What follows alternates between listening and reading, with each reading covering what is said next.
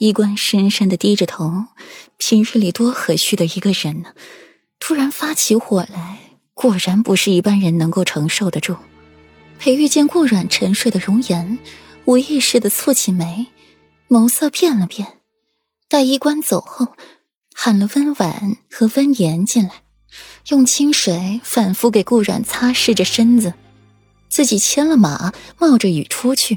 衣服湿透，带着一身寒气回来，唇瓣被冻得青紫。回营地时已经是子时了，顾阮身上的热度没再升起，却也没有要退热的迹象。裴玉挥了挥手，让温婉他们出去，自己则换了衣衫上榻，靠在了床上，把顾阮揽在怀里，让他靠得更舒服一些。顾阮迷迷糊糊的感受到那丝冰凉，像一只章鱼一样缠上了裴玉的身子，贪恋着这丝冰凉。裴玉身上的寒气是从骨血里散发出来的，很凉，抱起来却很舒服。顾阮红扑扑的小脸紧贴在裴玉的胸口，表情愉悦的蹭了蹭，很享受那丝冰凉，重新温润起来的唇微张。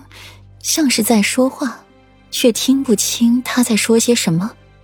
苗焕，其余的裴玉也没听清楚，唯苗焕这两个字，裴玉听得明明白白。才缓和下来的眉眼骤然变得狠厉起来，险些控制不住自己，要把顾阮扔出去。躺在自己怀里的女人，嘴里竟然喊着其他男人的名字。裴玉伸出了一只骨节分明的手，扣住了顾阮纤细的脖颈，刚附上去，才触及到那儿光滑细腻的皮肤，还没用力，就已经舍不得了。坐起身，把顾阮从自己的怀里捞出来，转而钳制住他的下颚，语气狠护，却不容置疑：“阮阮，我是谁？”顾阮迷迷糊糊的听这句话，眼皮沉重的睁不开。虚弱无力，靠着裴玉的力气撑住自己。软软，你看清楚，我是谁？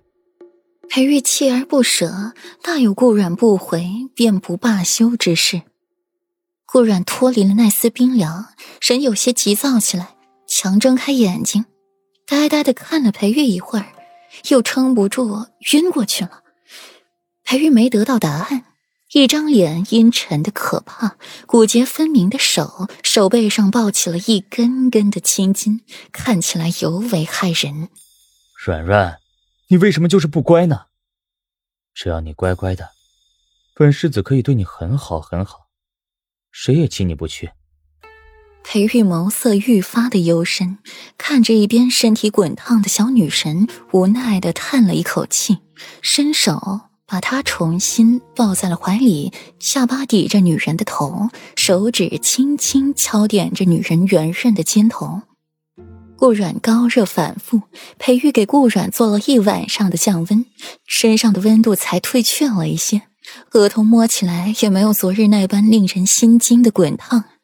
裴玉一夜未眠，眉宇间倦色不染分毫，换了一袭月牙白锦衣，依旧谪仙如画。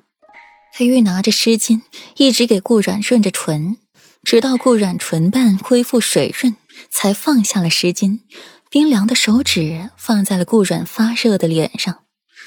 顾阮脑袋正迷糊着，触及奈斯冰凉，舒服的发出了一声喟叹。裴玉眸色渐深，这热度还是没退。